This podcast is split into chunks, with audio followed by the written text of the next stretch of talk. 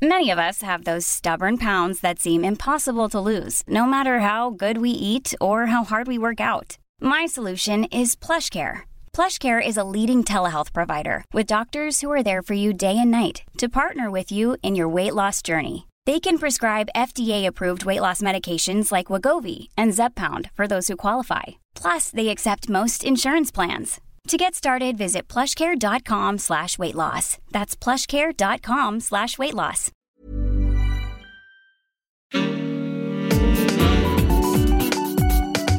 Queer as Berlin. Der Schwule Hauptstadt-Podcast mit Michael Mayer. Vince, warum verschickst du Bilder von deinem Schwanz? Ich habe mich nur revanchiert, weil er mir welche von seinem geschickt hat. Ich kenne keine einzige Frau auf der Welt, die beim Anblick von einem Pimmelbild schreit, juhu, wie schön, ich will dich heiraten. Moment mal. Warum reden wir jetzt über meine Dickpics? Wenn ihr doch ungefragt in mein Zimmer gestürmt seid. Ich habe geklopft, dreimal. Habe ich nicht gehört. Noise Cancelling. Noise Cancelling. Das war ein Ausschnitt aus der neuen Serie All You Need, der ersten schwulen Serie, also rein schwulen Serie in der ARD. Die Serie dreht sich um vier schwule Charaktere in Berlin, die lieben, leiden, sich verlieben, trennen, poppen, was eben so alles im Leben passieren kann. Und weil das ein neues, spannendes Projekt ist, sprechen wir in der heutigen Folge von Queers Berlin über diese neue Serie. Immer dabei die Spoiler vermeidend, hoffentlich. Das wird noch schwierig jetzt so im Verlauf des Podcasts. Aber Regie geführt hat Benjamin Gutsche und er ist heute da. Hallo Benjamin. Hallo Michael, freut mich. Und zugeschaltet aus München ist einer der Hauptdarsteller oder der Hauptdarsteller, einer Hauptdarsteller, Benito Bause. Hallo Benito. Hallo. Danke euch beiden für eure Zeit. Ich würde euch jetzt als erstes gerne mal bitten, ähm, mal zu beschreiben, was kommt in der Serie vor. Also ich habe das jetzt ja schon so ein bisschen zusammengefasst, aber dass ihr mal so ein bisschen, also ohne jetzt zu spoilern, aber den Plot mal beschreibt. Also worum geht's in der Serie? Da kann ich ja mal anfangen, äh, da ich die Folgen ja auch geschrieben habe. Äh, letztendlich geht es um zwei Pärchen in Berlin. Einmal der Vince, unser Benito hier in der Leitung, und äh, der den Robby kennenlernt im Club und gleichzeitig der beste Kumpel von Vince, das ist der Levo, der bereits länger mit seinem Freund zusammen ist und jetzt in den Grunewald zieht. Und äh, diese neuen Konstellationen, einmal der Umzug von Levo zu Tom in den Grunewald und einmal die frische Beziehung zwischen Vince und Robbie stellt beide Pärchen dann relativ schnell vor größere Probleme, weil dann die Frage relativ schnell gestellt wird, haben sie es eventuell miteinander überstürzt? Einmal die Beziehung und einmal das Zusammenziehen. Und äh, wie es immer so ist, auch gerade in der Hauptstadt hier in Berlin, das pralle Nachtleben hat natürlich auch seine Vorteile und Nachteile. Und äh, darum dreht sich so ein bisschen die Serie. Also wirklich um die größeren Beziehungs- und Freundschaftsprobleme, die so entstehen. Benito, du bist ja einer der Hauptdarsteller, oder ich habe es auch ein bisschen so verstanden als der Hauptdarsteller. Was hat dich denn an der, an der Rolle, an der Geschichte gereizt? Also als ich das Drehbuch gelesen habe, habe ich sofort gemerkt, irgendwie, das hat äh, einen Herzschlag, weil ich habe es irgendwie gespürt beim Lesen schon, gelacht und war auch schon beim Lesen total berührt von den Themen, die da verhandelt werden und auch von der Figur Vince. Und was ich bei der Figur Vince einfach total spannend finde, ist so diese, diese Lässigkeit und Coolness nach außen, aber dann doch dieser sehr weiche Kern. Und er ist ja irgendwie Dauersingle und äh, auch sehr gerne in der, in der queeren Szene Berlins unterwegs und feiert eigentlich mehr, als er für sein Medizinstudium äh, lernt. Und ja, ich finde es einfach interessant, dann, wenn es diese Begegnung gibt zwischen Vince und Robbie, was hat der Robbie geschafft, dass der Vince sich aufweicht und inwiefern ähm, zeigen sich dann vielleicht offenbaren sich Geheimnisse der Figur, ja. Na, man muss vielleicht noch erklären, ohne zu viel zu, spoil zu spoilern, aber dass Robbie so ein bisschen, naja, geheimnisvoll ist jetzt vielleicht irgendwie übertrieben, aber dass man die Figur erstmal so allmählich versteht im Laufe der Serie. Ne? Also, also dieser Robbie ist so ein bisschen, ja, also geheimnisvoll, aber man, also man kommt, man lernt ihn erst nach und nach kennen, so, ne? Das, das mhm. genau. Ähm, Benjamin, erzähl mal, wie kam es denn eigentlich zu dem Projekt? Also, also ich finde es ja ganz interessant, in Deutschland ist ja so, es gibt ja unglaublich viele queere, schwule Filme und so weiter, also auch international gesehen, aber ich finde, es gibt ja, also gerade in Deutschland noch nie keine Serie, die so rein nur schwule Charaktere hat. Wie ist denn das zu dem Projekt eigentlich gekommen? Da kann ich äh, mal kurz ein bisschen ausholen, weil ich kenne den Christoph Pelander, den heutigen Degeto-Programmchef, äh, schon länger. Und wir hatten, als er noch beim NDR war, vor vier Jahren schon mal eine Idee gehabt, ein queeres Projekt zu starten Dann hat sich aber bei einem meiner Projekte, Artus Gesetz, ein Greenlight ergeben, sodass ich natürlich die Serie geschrieben habe und äh, dann ist der Christoph ähm, rüber zu Degeto gewechselt und er hat mich erst letztes Jahr im Januar angeschrieben und gefragt, ob wir nicht Bock haben, irgendwie gemeinsam wieder was zu starten und auch nochmal in die Richtung queer zu denken.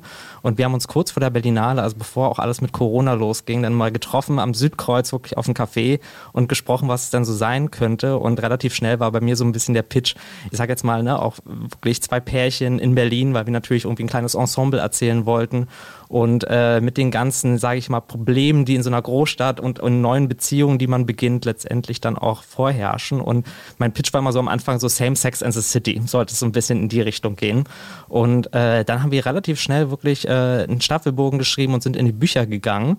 Und witzigerweise ähm, kamen die Bücher dann relativ schnell so gut an, dass wir anstatt nur vier Folgen dann auf sechs Folgen hochgegangen sind und dann wirklich noch im Sommer zwei weitere Bücher geschrieben haben, ähm, weil wir gemerkt haben, dass das Feedback so toll ist, so groß ist.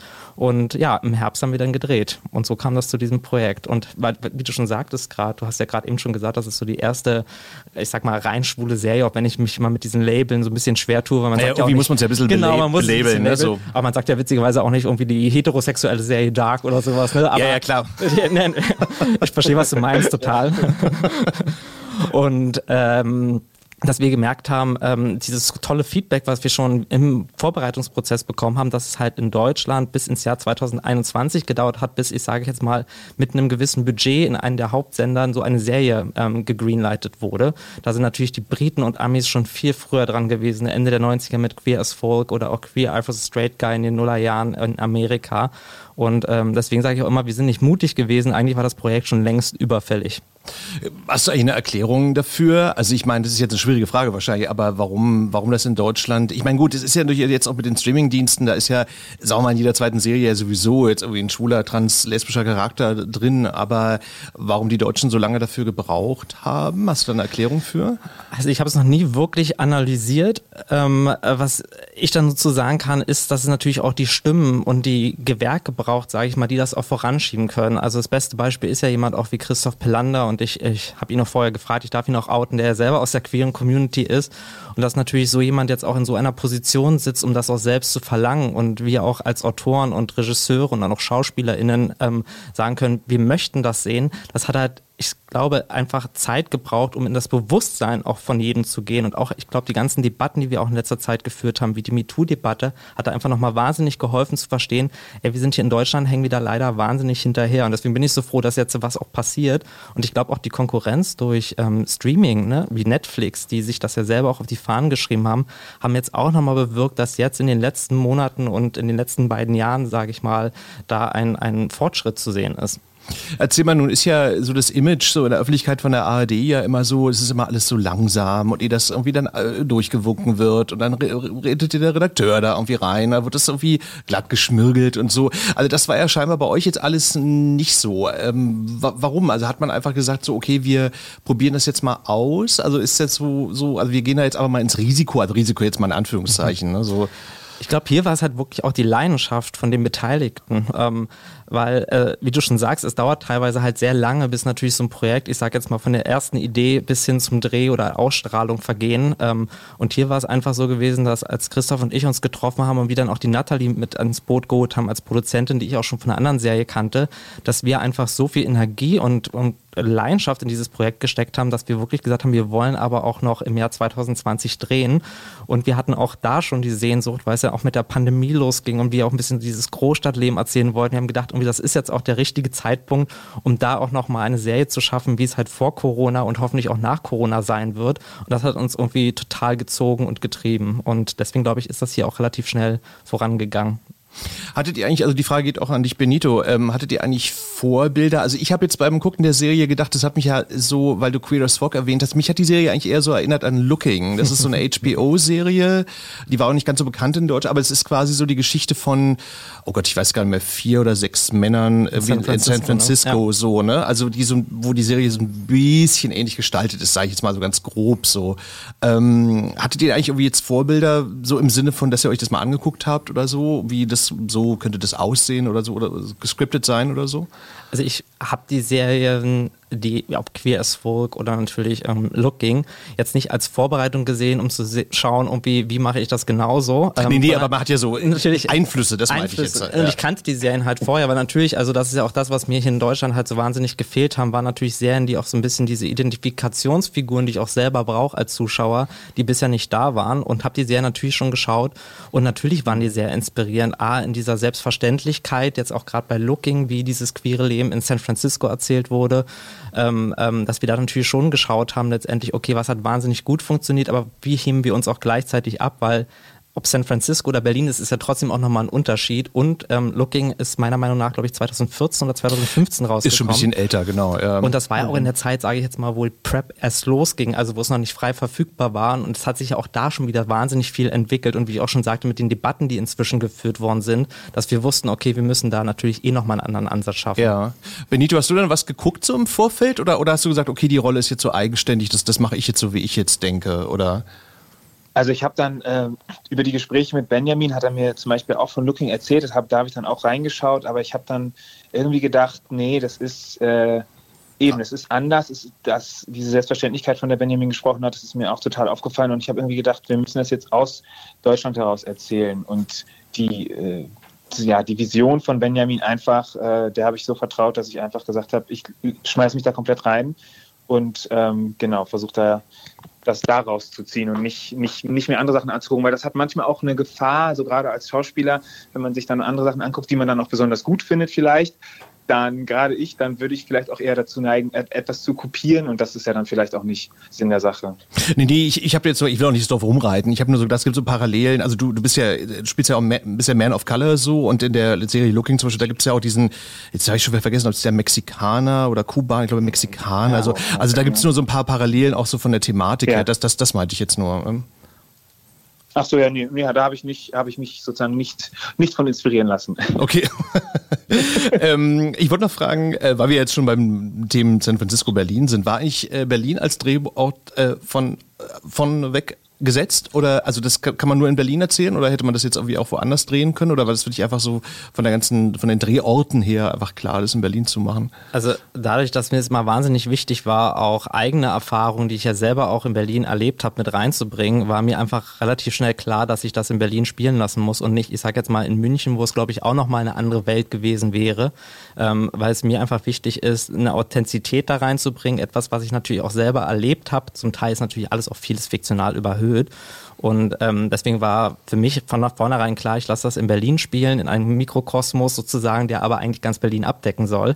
Und äh, wir hatten auch nie drüber nachgedacht, dass, weil es ja auch oft vorkam, als Idee irgendwie so, okay, müsste man das vielleicht in einer kleineren Stadt erzählen. Ähm, und haben wir aber gesagt, nee, wir wollen auch diese empowernde Message, sage ich mal, aus Berlin erzählen, wo es wirklich diese Orte und Locations Ne, wir haben ja zum Beispiel auch im Schwutz gedreht oder im Boiler, ähm, ähm, dass wir auf die auch zurückgreifen können, ähm, um, um da ein, ein, eine queere Welt zu erzählen, die es so, glaube ich, auch nur in Berlin in der Form gibt. War das eigentlich, weil wir haben ja, bevor wir angefangen haben, jetzt so Scherze gemacht, ich war das eigentlich ein Problem, diese Drehorte da herzustellen, weil es, ihr habt das ja in Corona-Zeiten gedreht, ne? Und wenn man dann irgendwie so viele Leute in Schwutz oder in Boiler da rein steckt so? War das eigentlich ein Problem oder war das irgendwie? Es war eine Herausforderung tatsächlich im Sinne von, ähm, die Orte waren ja zum Teil eh geschlossen. Also zum Beispiel das Schwutz, äh, wissen wir ja seit letztem Jahr, seit dem ersten Lockdown, ähm, äh, finden da keine Veranstaltungen mehr im Partysinne statt. Ähm, von daher war das sehr dankbar, da natürlich relativ kurzfristig und spontan auch reingehen zu können. Aber was zum Beispiel die Komparserie, die wir übrigens auch wirklich komplett aus dem aus der queeren Welt letztendlich besetzt haben, was mir auch wahnsinnig wichtig war in diesen Szenen. Wir hatten ja auch Drag Queens zum Beispiel vor Ort. Mhm. Ähm, da haben wir schon so sehr darauf geachtet. Die wurden wirklich vorher mit Corona getestet, im Nachhinein nochmal, damit wir einfach als Team, weil sie sich auch beim Tanzen natürlich näher kommen, safe sind und wir nicht da plötzlich Corona-Fälle am nächsten Tag haben. Übrigens wurde auch, also Benito kennt das, äh, uns wurde da gefühlt jeden zweiten Tag ein Stäbchen ins Gehirn geschoben, ähm, weil wir natürlich auch in der äh, in der äh, Inszenierung muss ich natürlich auch ein Schauspieler näher kommen. Wir hatten ja auch die intimen Szenen letztendlich unter den Schauspielern und äh, deswegen war es da so wichtig und das bin ich auch sehr dankbar für, dass die UFA da so viel Wert drauf gelegt haben und auch sehr viel Geld in die Hand genommen hat, eigentlich, um das Team regelmäßig zu testen und das wirklich in so einer Regelmäßigkeit, dass es irgendwann sehr geschmerzt hat in der Nase. Aber Benito, das kennst du aber von anderen Drehs auch, ne? Das ist jetzt keine, keine äh, spezielle Geschichte der Serie hier gewesen, ne? So. Also naja, also diese, diese Corona-Zeit äh, habe ich ja so intensiv in einem Dreh noch nicht erleben können wie jetzt äh, bei All You Need. Und das war schon, war schon irre. Also diese ganzen Stationen, die man dann hat, wenn es dann auch irgendwie äh, zu, zur Mittagspause geht, dann muss man erstmal da die Hände waschen, da desinfizieren, da das Stäbchen in die Nase stecken lassen und dann kannst du dir erst in den Mund stecken. Also das ist, äh, war auf jeden Fall sehr äh, gewöhnungsbedürftig teilweise, aber ja, halt auch wichtig und gut, dass es so, dass es so organisiert vonstatten ging, auf jeden Fall. Naja, wir können uns auf jeden Fall darauf einigen, äh, das wird keiner vermissen, wenn es mal vorbei Nee. ist. Nee, also sowieso, also ich meine in keiner Lebenssituation. Ne? Ähm, ich würde euch gerne mal fragen, und zwar ähm, geht euch beide die Frage, ähm, ich, es, gibt so einen, es gibt so einen schönen Spruch von Hitchcock, der hat mal gesagt, das Schwierigste für ihn war immer, äh, das Klischee zu vermeiden. Ähm, wie waren das jetzt eigentlich bei euch? Also es gibt ja, mein Gott, so bestimmte schwulen Klischees, die vielleicht Leute auch haben, die jetzt nicht so tief in der Szene drinstecken. Ähm, wie habt ihr das vermieden? Also wie habt ihr das vermieden, so jetzt irgendwie so bestimmte, ich meine gut, so ganz ohne Klischee kann man wahrscheinlich nie auskommen, ist ja auch klar. Aber wie habt ihr das vermieden, da so bestimmte, ja, so Klischees zu reproduzieren?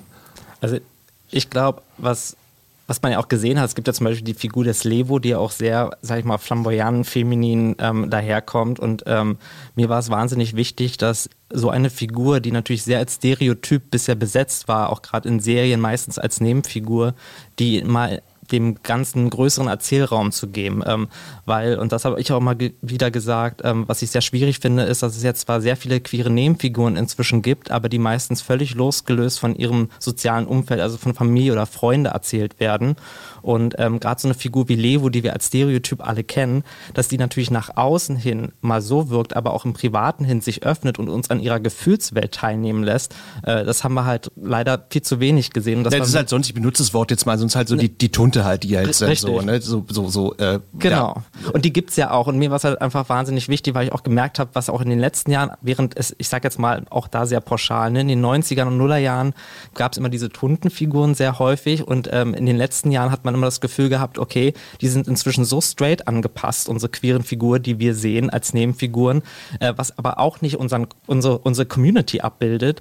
Und ähm, wir sehen es ja auch selber, wenn wir, ich sag jetzt mal, Dating-Apps aufmachen, wie oft da nach maskulinen Typen gesucht wird oder nach keinen Szene-Schwuchteln, wird ja auch leider zu häufig gesagt, ähm, dass es mir einfach wahnsinnig wichtig war, auch da so eine selbstbewusste und selbstverständliche Figur wie den Levo zu erzählen, die aber ganz klar Ziele, Sehnsüchte und auch ein Selbstbewusstsein im Leben hat und das dem Zuschauer auch zu vermitteln, dass es halt nicht nur ein Stereotyp ist, sondern ein Mensch mit Sehnsüchten, mit Wünschen, mit Niederlagen, mit denen er umgehen muss.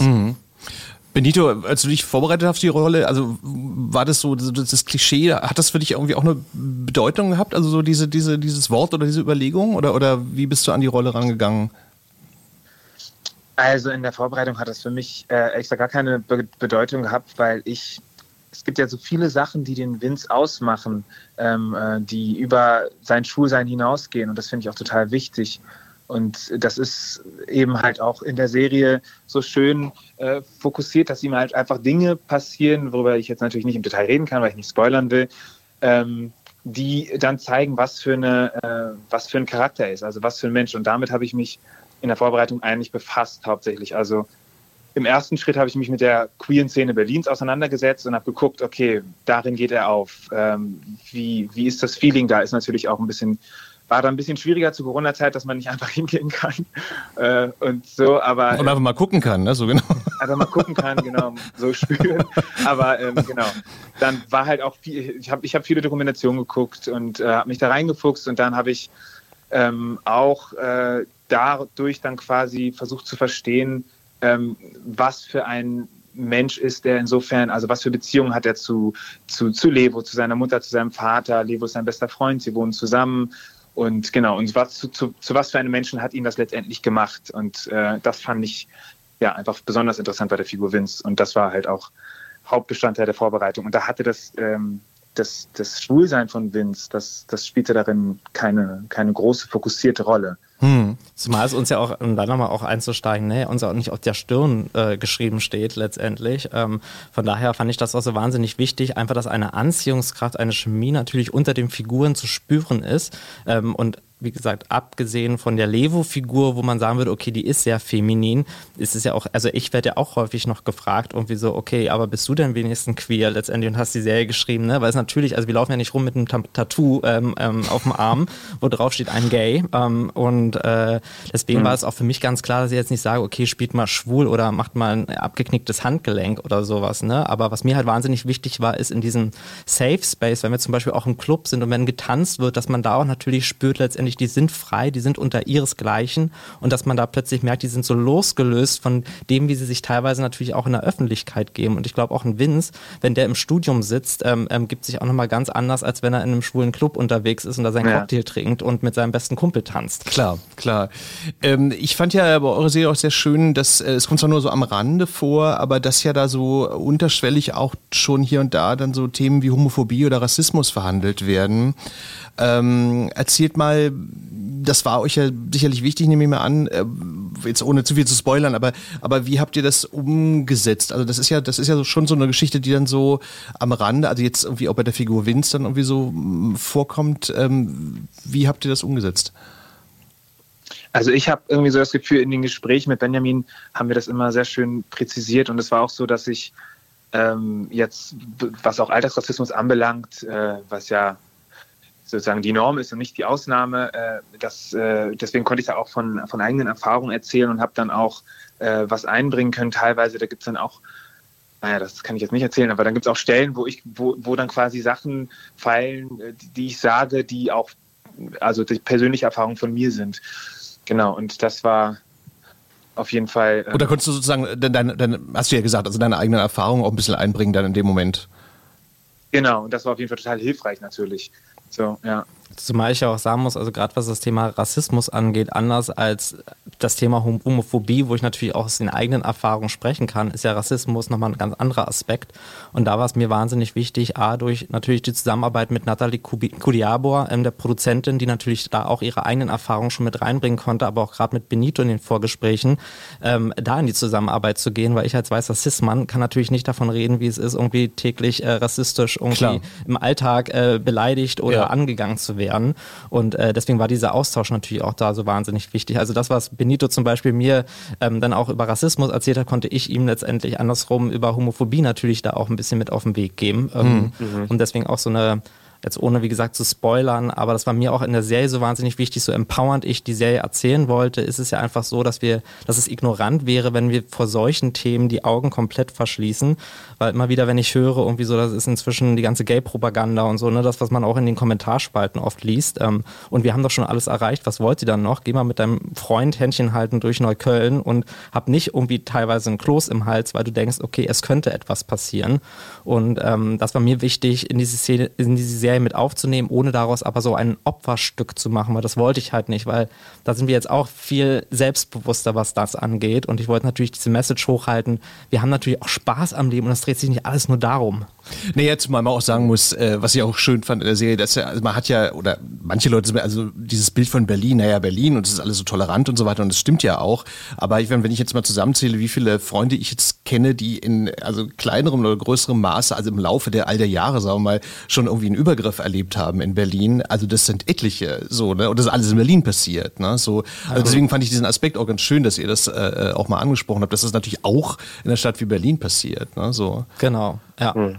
Also, ähm, ich wollte euch noch fragen, äh, weil das hat ja jetzt auch, äh, weil ich natürlich auch ein bisschen ins Netz gegangen bin und dann so ein paar Debatten da jetzt mit, ich muss euch diese Frage jetzt stellen, weil natürlich auch, auch Leute diskutiert haben. Und zwar, es gibt ja diese Debatte darum, dass die Hauptcharaktere der Serie alle jetzt ähm, mit nicht queeren Schauspielern besetzt sind. Ich, ich schicke mal vorweg, ähm, ich habe überhaupt kein Problem damit, so, aber ich kann jetzt natürlich an dieser Debatte jetzt äh, nicht so ganz vorbei. Ähm, äh, Benjamin, erzähl mal, ja, wie kam es denn dazu? Also das ist jetzt irgendwie auch ein Zufall, wenn man so will, jetzt so? Oder?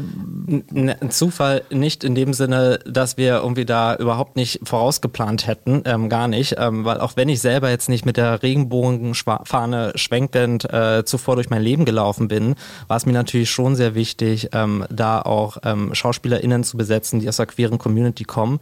Nun muss man aber dazu sagen, du kannst als Regisseur natürlich auch nicht in ein Casting gehen und nach der Sexualität eines Schauspielers oder einer Schauspielerin fragen. Das wäre über, latent das, übergriffig. Richtig, ja. und dafür gibt es ja auch Gesetze in Deutschland. Ähm, aber davon mal ganz abgesehen, natürlich kannte ich auch queere Schauspieler und Schauspielerinnen, äh, die wir auch angefragt haben. Und da muss man auch dazu sagen, es ist ja auch nicht so, dass irgendwie jede Rolle, die angeboten wird, dann dankbar aufgenommen wird. Eine sagen irgendwie so, mich interessiert an dieser Rolle vielleicht nichts oder es sind Terminschwierigkeiten, die dazwischen kommen. Und hier bei, bei der Besetzung war es einfach so gewesen, dass ich dann auch als Regisseur und als Autor meine eigene queere Stimme natürlich auch hatte und dieses Projekt gegeben habe und dann aber auch ins Casting gegangen bin und einfach sehen wollte, spüre ich das, was ich geschrieben habe, fühle ich das, wenn, wenn ein Schauspieler vor die Kamera tritt oder auch in einem Chemiecasting, wo dann zwei Schauspieler natürlich wie in einer Paarung, also hier bei zum Beispiel Benito und bei Freddy, dass der Funke überspringt und das war mir wahnsinnig wichtig. Aber ich kann ja auch mal, also eine kleine Anekdote noch kurz dazu zu erzählen. Bitte, bitte. Ähm, das war natürlich, weil wir auch, also diesen Wunsch hatten, natürlich auch wirklich queere SchauspielerInnen äh, zu besetzen, was wir dann auch in diesen Episodenrollen dann auch wirklich gemacht haben. Aber die, die, die Rollen waren natürlich von mir so angelegt, ohne bestimmte Schauspieler im Kopf zu haben vorher. Und äh, als wir dann ins Casting gegangen sind und sich die Favoriten auch so langsam rauskristallisiert haben, haben wir dann auch zu Natalie gesagt, okay, aber wie finden wir denn jetzt raus, ob da wenigstens jemand queer ist von, ne? Und äh, das war muss man auch dazu sagen, letztes Jahr im Mai, Juni, als wir gecastet haben und wir haben dann unsere Casterin losgeschickt, bei den Agenturen nochmal bitte nachzufragen. Und man kann sich also vorstellen. So, so unter der Hand. Unter der Hand, natürlich, genau. Aber man kann sich vorstellen, und das ist halt, ähm, das zeigt auch nochmal, wie schnell die Zeit auch, Gott sei Dank, irgendwie, wie schnelllebig das auch inzwischen ist, dass das ein halbes Jahr vom Act-Out-Manifest, was uns da entgegengeflogen ist, als mhm. diese Anfragen an die Agenturen gestellt worden sind. Und ich habe dann teilweise zu Hause gesessen und habe geguckt, okay, ich gucke mal, wem die so auf Instagram folgen, ist da vielleicht irgendwie Grinder-Memes mit dabei, einfach irgendwie da, da, vielleicht, also sorry Benito auch, das habe ich auch bei dir gemacht. ähm, und irgendwelche äh, Anzeichen. Genau. Und ähm, witzigerweise ja auch, und das ist mir dann auch erstmal klar geworden, ich bei diesen Castings dann wirklich auch überzeugt war, wir haben hier ein oder zwei queere Schauspieler besetzt. Ähm, was mir aber dann, als ich natürlich dann auch irgendwie so, wenn man in Gesprächen kommt, natürlich auch während des Drehs irgendwie zusammen ist, natürlich dann auch irgendwie hier und da merkt, irgendwie so, okay, da ist jemand in einer heterosexuellen Beziehung, dass mir klar geworden ist, dieses Schwulenradar, was ich glaube, gesehen zu haben, lag einfach nur daran, dass wir Schauspieler besetzt haben, denen es einfach an dieser übertriebenen Männlichkeit gefehlt hat. Und deswegen haben die auch so wahnsinnig super vor der Kamera funktioniert. Und das war mir halt wahnsinnig wichtig. Aber trotzdem auch da nochmal, um kurz den Bogen zu schlagen, auch zu diesem Act-Out-Manifest, weil wir hatten kann ich da auch noch mal eine kurze Anekdote erzählen? Äh, bitte, bitte, ja, wir haben Zeit, aus, aber bitte, bitte, bitte. ähm, ja, wir haben zum Beispiel in der, in der zweiten Folge ähm, kommt ja auch der Tourist zu Vince. Ähm, das ist Martin Bruchmann, den ich auch persönlich kannte und von dem ich wusste, dass er auch aus der queeren Community kommt, der aber ungeoutet war. Und äh, ich dann natürlich mich auch mit ihm getroffen habe zu einem Zeitpunkt, wo er gesagt hat, er ist sich da, ne, also alleine rauszugehen, auch diese Sorge, was passiert mit der Rollenbesetzung etc., weil ihm einfach so oft auch gesagt wurde, naja, muss man aufpassen, nicht, dass du in so eine Schublade gesteckt wirst. Und äh, dann kam Gott sei Dank im November, Dezember die Anfrage zu diesem Act-Out-Manifest und in dieser Gruppe von 185 plus SchauspielerInnen sich zu outen, ähm, hat ihn dann zu diesem Schritt zum Beispiel bewogen und hat ihn mitgemacht. Und ähm, das hat aber auch gezeigt, allein die Diskussion, die wir im Sommer hatten und jetzt nach dem Act-Out-Manifest, wie wichtig dieses Act-Out-Manifest tatsächlich ist. Und äh, deswegen finde ich es auch wahnsinnig toll, ähm, dass sie sich da zusammengeschlossen haben, weil das ist ja auch etwas, was ich mitnehme. Ich sage jetzt mal, ob für weitere Projekte oder auch für die zweite Staffel, da auch zu sagen, okay, wir haben jetzt aber auch eine Grundlage, wir können jetzt mal spezifisch auch die Leute einladen letztendlich. Ne? Und das hatten wir halt letztes Jahr im Sommer nicht. Ah ja. Ähm, Benito, erzähl mal, für dich, wo du jetzt quasi jetzt nicht in dem Sinne Teil der queeren Community bist, wie war das für dich am, am Set? Also da geht es ja auch so, das hat der Benjamin auch gesagt, also so eine gewisse Chemie, die stimmen muss. Ähm, wie war das äh, für dich? Also für mich äh, war es super, ehrlich gesagt. Also die, die Chemie hat für mich äh, beim Casting äh, ziemlich, ziemlich gut gestimmt mit dem mit dem Frederik Brosset und auch äh, den, den Arash Marandi, der den Lebo spielt und, und Frederik spielt den Robby. Äh, da da ging es mir also ähnlich wie Benjamin. Da, also als ich den gesehen habe, ich habe den nur ganz kurz gesehen, äh, dem wurden witzigerweise am ersten Tag seine, äh, vor dem Castingstudio wurden ihm seine Schuhe geklaut und er ist dann barfuß mit dem Fahrrad irgendwie nach Hause gefahren. Okay. Ähm, okay. und der hat kurz da abgestellt, das war echt witzig. Ähm, und jedenfalls äh, dachte ich, ich war mir eigentlich 100% sicher, der ist schwul. Und ich meine, wie kann man sich 100% sicher sein, dass jemand schwul ist oder nicht? Aber ich habe den gesehen und habe das, ich habe den irgendwie so gespürt, so dachte ich. Und äh, es hat mich auch total überrascht dann letztendlich, dass, dass es nicht so ist. Und, ähm, und aber ja, also es ging auf jeden Fall beim Casting jetzt irgendwie nicht darum äh, für mich irgendwie, ob jemand wirklich schwul ist oder nicht, sondern wirklich, ob die Chemie zwischen den beiden Figuren im Casting stimmt und funktioniert. Und zu dem Thema würde ich gerne einfach noch sagen, ich verstehe diesen, äh, diesen, diesen Backlash, den es da jetzt auch schon gab, dass es halt vier heterosexuelle Männer spielen jetzt die, die homosexuellen ähm, Hauptfiguren, den verstehe ich sehr gut und ich finde den auch richtig und wichtig, weil der weist ja auf einen Missstand hin, von dem gerade Benjamin gesprochen hat, dass man eben, dass dann eben die ganzen ähm, heterosexuellen äh, Figuren, äh, äh, also nicht Figuren, Schauspieler dann quasi Figuren spielen, die homosexuell sind und dafür dann irgendwelche Preise absahen und die Homosexuellen dürfen nicht die Homosexuellen spielen, aber auch nicht die Heterosexuellen, sobald sie geoutet sind. Und das geht ja nicht. Das, also das, das darf so nicht weitergehen und ich hoffe auch, dass das mit dem Act-Out-Manifest jetzt, äh, jetzt ist das Ding, das Thema auf dem Tisch für alle, also es ist für die meisten, also für die queer Community schon längst auf dem Tisch, aber ähm, jetzt auch für den Rest der heteronormativen Welt auf dem Tisch, hoffentlich. Und dann ändert sich jetzt da bald auch was. naja, es ist ja im Grunde auch so in, in, einer idealen Welt, in der wir natürlich nicht leben, aber da, da wäre es ja eigentlich ja. so, also das ist immer so, wie, wie, wie ich immer argumentiere, ist ja eigentlich so, dass eigentlich jeder alles spielen sollte, können sollte halt. Ne? Ja, wenn das halt jeder dürfte. Wenn es halt jeder dürfte ja. halt, ne? genau. Aber in ja. so einer Welt äh, leben wir natürlich nicht. Deswegen finde ich die die Debatte schon äh, wie auch interessant. Also wie gesagt, ich finde jetzt nicht, dass man dass man jetzt, dass man homosexuelle Rollen nur mit mit mit, mit Schwulen oder Lesben oder Transpersonen jetzt besetzen sollte. Aber ich verstehe die Debatte natürlich. ne? Genau. Das ist natürlich jetzt irgendwie nach äh, zu vollziehen. Benito, ich wollte dich noch mal fragen. Und zwar äh, nun gibt's ja äh, auch diese, also im Zuge dieser Debatte um Act Out. Ähm, ja ja auch diese Diskussion, naja, ähm, manche, die sich dann nicht geoutet haben, haben so ein bisschen Angst vor der äh, Einengung auf bestimmte Rollen, wenn dann jeder weiß, ich bin jetzt irgendwie schwul oder lesbisch oder so. Ähm, das war jetzt aber bei dir offensichtlich jetzt kein Problem, diese Rolle anzunehmen. Also das ist jetzt natürlich jetzt für dich wahrscheinlich eine andere Blickweise darauf, ne? Oder, oder wie ist das für dich? Ähm, also wenn ich die Frage richtig verstanden habe, dass ich jetzt quasi, weil ich jetzt diese Rolle angenommen habe, jetzt ab jetzt nur noch äh, schwule Figuren spiele. Sozusagen. Ja, genau, also genau, ja, richtig. Gut, das kannst du wahrscheinlich jetzt schwer sagen, weil die Serie jetzt noch gar nicht gelaufen ist, ne? Aber genau, aber es ist, es ist keine Angst auf jeden Fall von mir, nein, weil äh, nee, es ist auf jeden Fall keine, also und, und, und wenn, dann, dann ist es halt so, nicht? Also. Naja, es ist halt, sagen wir mal so, äh, es ist ja immer so eine, so eine Angst, die so grundsätzlich natürlich auch bei Schauspieler und Schauspielerinnen äh, mitschwingt. Also wenn ich jetzt irgendwie, weiß ich nicht, den, den Seelenmörder spiele, ich werde dann irgendwie immer auf die, die, die, die schlechten Figuren festgelegt. Also es hat ja nicht nur was mit, mit, mit, mit schwulen Rollen oder so zu tun, sondern ja grundsätzlich auf so eine Einengung, was so Charaktere angeht, ne? Ja, ich bin jetzt gerade, also ähm, du musst dir vorstellen, ich bin ich bin zwar 30, aber ich würde mich noch als Jungschauspieler bezeichnen. ich habe einfach im, in, in, einer, in einer Fernsehbranche so wenig Erfahrung. Okay. Und das ist so eine große Chance, äh, die ich jetzt mit, mit, mit so einer Hauptfigur bekommen habe. Ähm, und dass, dass, dass äh, Benjamin mir das anvertraut hat und auch Natalie. Und deswegen bin ich jetzt gerade einfach, also in einer ganz anderen Position. Ich bin einfach nur dankbar, dass ich überhaupt jetzt mal so einen, einen Fuß drin habe irgendwie. Und äh, ja, dass ich, dass ich, dass ich mitmischen darf sozusagen. Also deswegen, das ist auf jeden Fall etwas, da habe ich so noch nie drüber nachgedacht. Und ich würde mich aber mittlerweile, glaube ich, äh, ich würde mich, glaube ich, freuen, wenn ich in irgendeinem Image drin bin äh, und dann, äh, ja, mir das Image gefällt.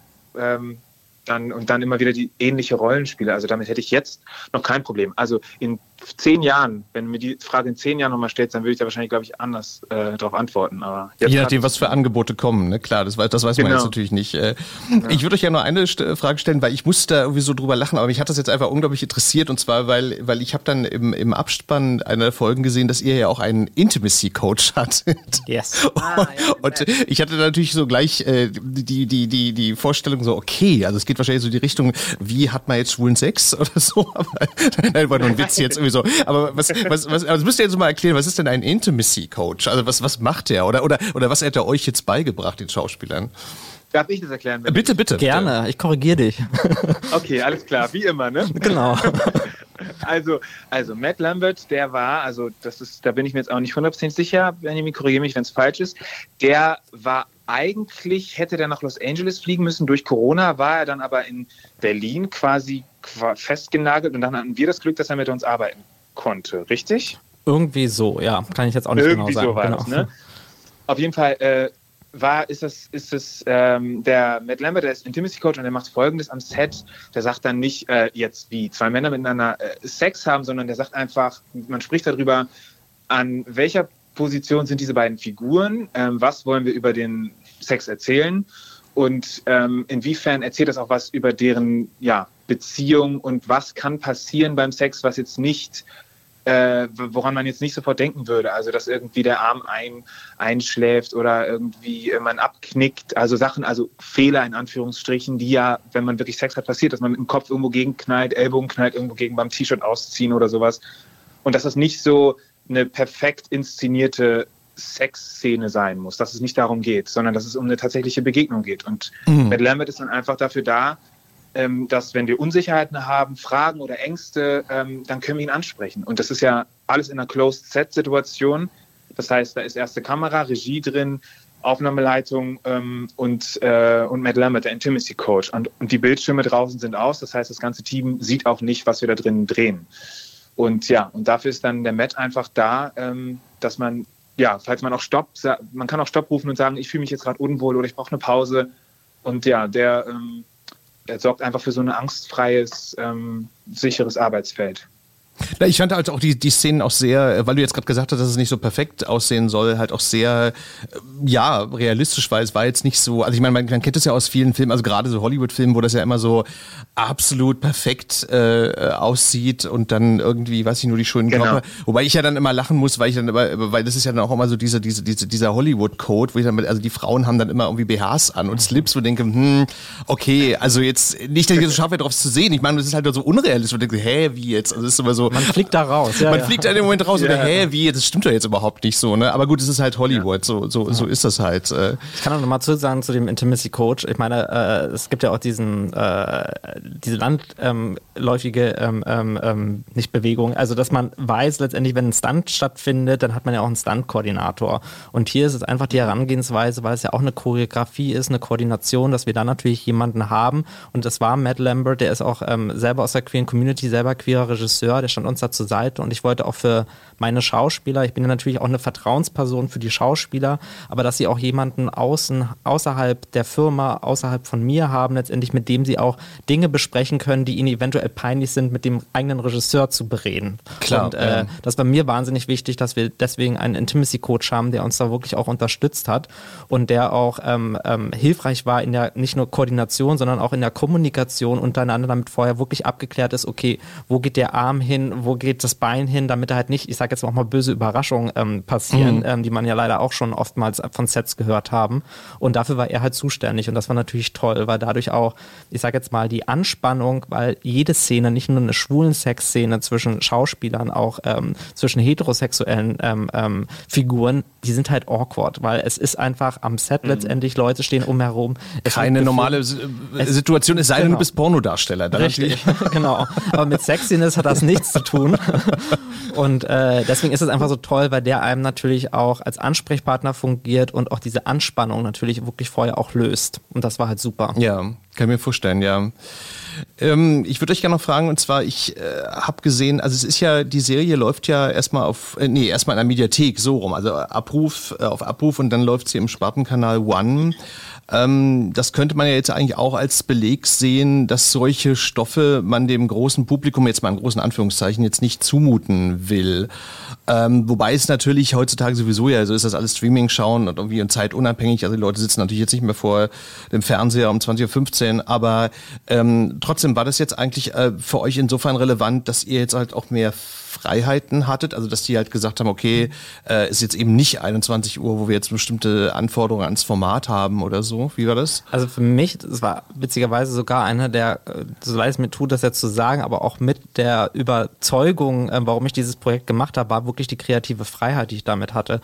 Weil abgesehen davon, dass wir halt ähm, fünf Folgen haben, ähm, unterschiedlicher Länge, also zwischen 23 und ich glaube 36 Minuten, was so in einem äh, linear ausgestrahlten Fernsehen nicht möglich gewesen wäre, konnten wir zum Beispiel auch, was das CinemaScope angeht, dieser ne, schwarze Balken, der das Ganze auch cineastischer gestaltet, äh, hatten wir diese Freiheiten in der Mediathek, die wir so nicht im, im linearen Fernsehen gehabt hätten. Und äh, das war für mich natürlich einer der, sage ich mal, Argumente, warum ich auch diese Serie mache. Und ich muss auch ganz ehrlich sagen, so sehr ich es verstehe, das natürlich einem breitestmöglichen Publikum anzubieten, es gibt ja nun, glaube ich, nur noch die wenigsten, die keinen ähm, ähm, Internetanschluss zu Hause haben. Sollte man meinen, ja. Zur Mediathek, genau. und äh, die Sehgewohnheiten haben sich ja wirklich geändert. Und klar sprechen wir mit der Serie auch ein bestimmtes Publikum an, ähm, äh, die natürlich mit Netflix jetzt auch groß geworden sind. Ähm, und es beschwert sich ja auch keiner, dass äh, Netflix bloß online stattfindet und nicht linear. Ähm, von daher hatte ich damit nie das Problem. Und ähm, ich glaube, das war gar nicht so lange her. Letzte Woche wurde ja auch ein, ähm, ähm eine ARD-Komödie ausgestrahlt, die, glaube ich, über 5 Millionen Zuschauer hat. Also, und die ist aber, glaube ich, schon von 2018 gewesen. Die ist schon ein bisschen älter, genau. Aber trotzdem hat sie wieder eine Top-Quote und war, glaube ich, das erfolgreichste Programm an dem Abend, was ja auch zeigt, dass sie jetzt also in der ARD äh, nicht irgendwie keinen Mut beweisen, ähm, ähm, sondern da auch natürlich irgendwie das Publikum erreichen. Aber hier, glaube ich, so wie die Serie letztendlich geschrieben, inszeniert wurde und auch umgesetzt wurde, ist die Mediathek für mich also eigentlich da nur schlau gewesen, da das Programm zu zu senden. Klar. Ja, es ist ja auch ähm, zugespitzt, aber im positiven Sinne. Ne? Also ich glaube, es ist ja jetzt wahrscheinlich auch nicht Ziel der Serie, nun jetzt irgendwie alle zu erreichen, sondern es ja. ist eine bestimmte Zielgruppe, die sich dafür interessiert und dann ist es halt aber auch ein bisschen spezieller ähm, vom ganzen Zuschnitt her und so. Ähm, ich würde euch gerne aber noch... Und es ist ein Online, es ist ein Online First, also kein Online Only. Das heißt, genau, ja. linearen Fernsehen läuft, es steht also noch offen. Genau. Ähm, ich würde euch gerne noch fragen, und zwar aber jetzt nicht bös gemeint, es war nur ein, ein Eindruck, den ich so hatte. Und zwar, ähm, was, was ich bei der Serie jetzt nicht so hatte, ich, ich fand, es gab nicht so viele Szenen, wo ich jetzt gelacht habe.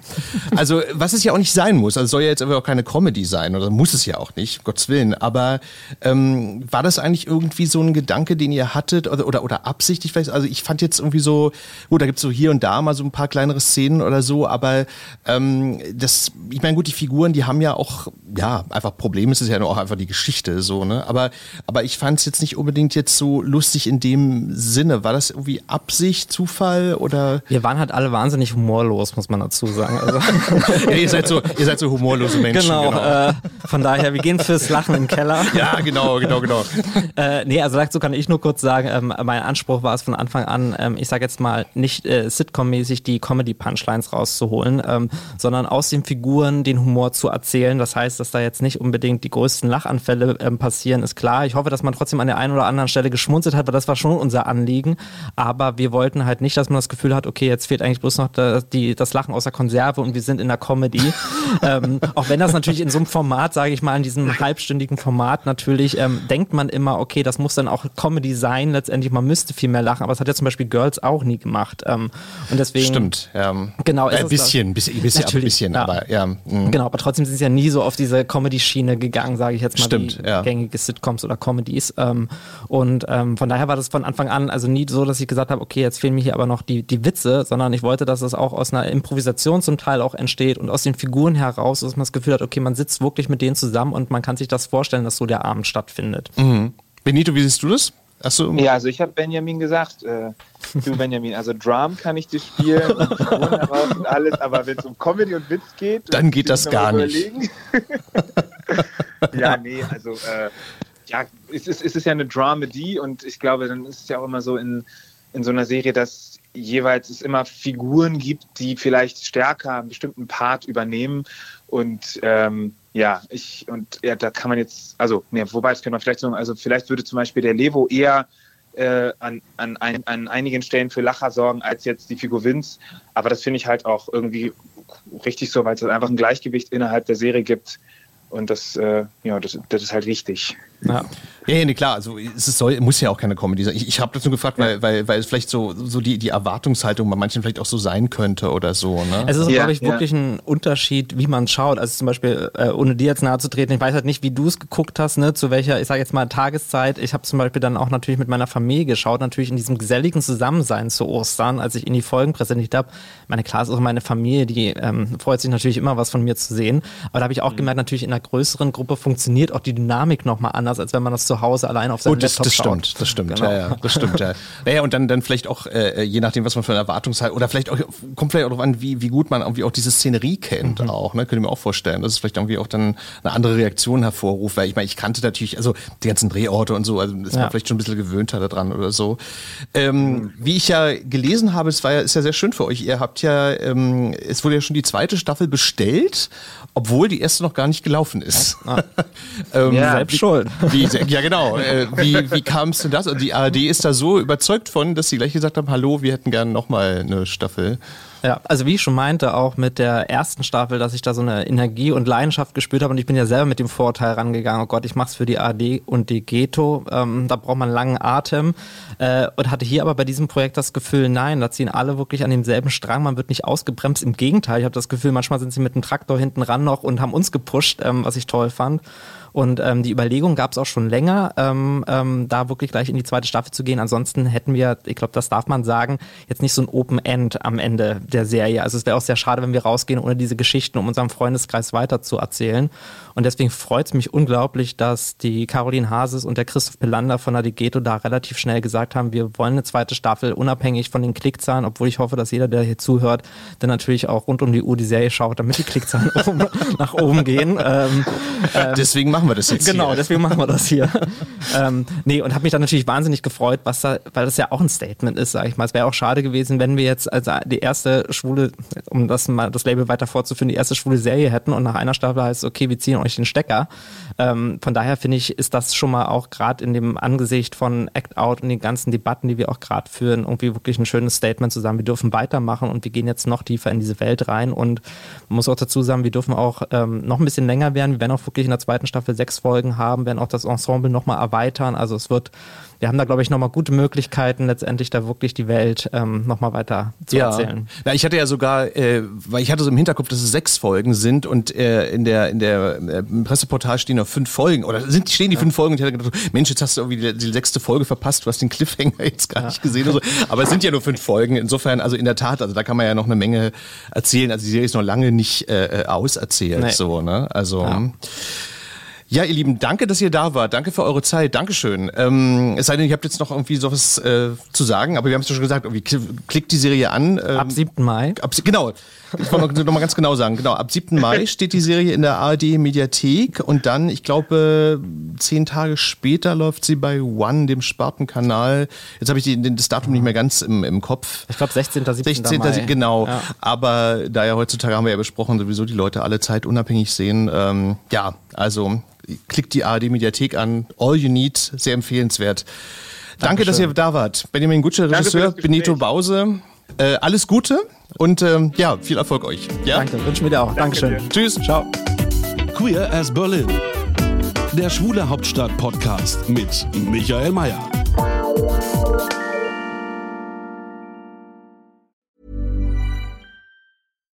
Here's a cool fact a crocodile can't stick out its tongue. Another cool fact you can get short term health insurance for a month or just under a year in some states. United Healthcare short term insurance plans are designed for people who are between jobs, coming off their parents' plan, or turning a side hustle into a full time gig. Underwritten by Golden Rule Insurance Company, they offer flexible, budget friendly coverage with access to a nationwide network of doctors and hospitals. Get more cool facts about United Healthcare short term plans at uh1.com. Planning for your next trip? Elevate your travel style with Quince. Quince has all the jet setting essentials you'll want for your next getaway, like European linen, premium luggage options, buttery soft Italian leather bags, and so much more. And is all priced at 50 to 80% less than similar brands. Plus, Quince only works with factories that use safe and ethical manufacturing practices. Pack your bags with high-quality essentials you'll be wearing for vacations to come with Quince. Go to quince.com/pack for free shipping and 365-day returns.